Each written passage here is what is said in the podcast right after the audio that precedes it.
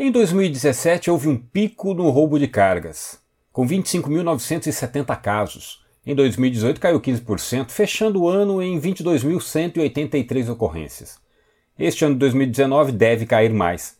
A queda no roubo de cargas se deve a maior enfrentamento policial e também a muito gasto dos empresários do setor de transporte em gerenciamento de risco. E quanto custa tudo isso? Na empresa RG Log, por exemplo, são cerca de 400 mil reais todo mês, um dinheiro visto como gasto e não como investimento. Sobre este assunto, eu falei com o empresário André Rossetti, diretor da empresa. O gerenciamento de risco vai muito além de instalar o rastreador. Passa pelo planejamento, estudo da rota, as viagens, os treinamentos com os motoristas, enfim, tudo aquilo que norteia uma boa segurança. Até mesmo a gente tem que mudar a porca de um pneu, se prevenindo para que não furtem os pneus do caminhão. E tudo isso tem custo?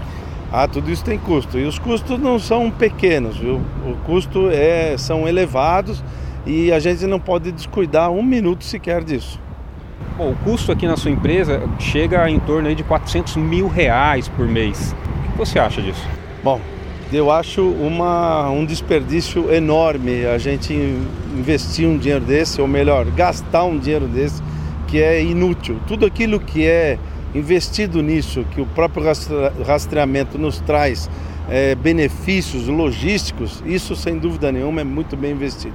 Todo real que se investe para eliminar o roubo, isso é um, é uma desgraça, porque é um dinheiro que não volta jamais. A gente poderia estar investindo em muitas outras coisas, como educação. Nós temos aqui na empresa um projeto social com 15 garotos que a gente cuida o ano inteiro, dando noções logísticas e tudo, isso poderia ser revertido para eu triplicar esse volume. Eu poderia investir em muito mais treinamento para as pessoas, os motoristas, eu poderia fazer um PL no final do ano muito mais digno com todos os motoristas. Eu podia comprar um caminhão por mês.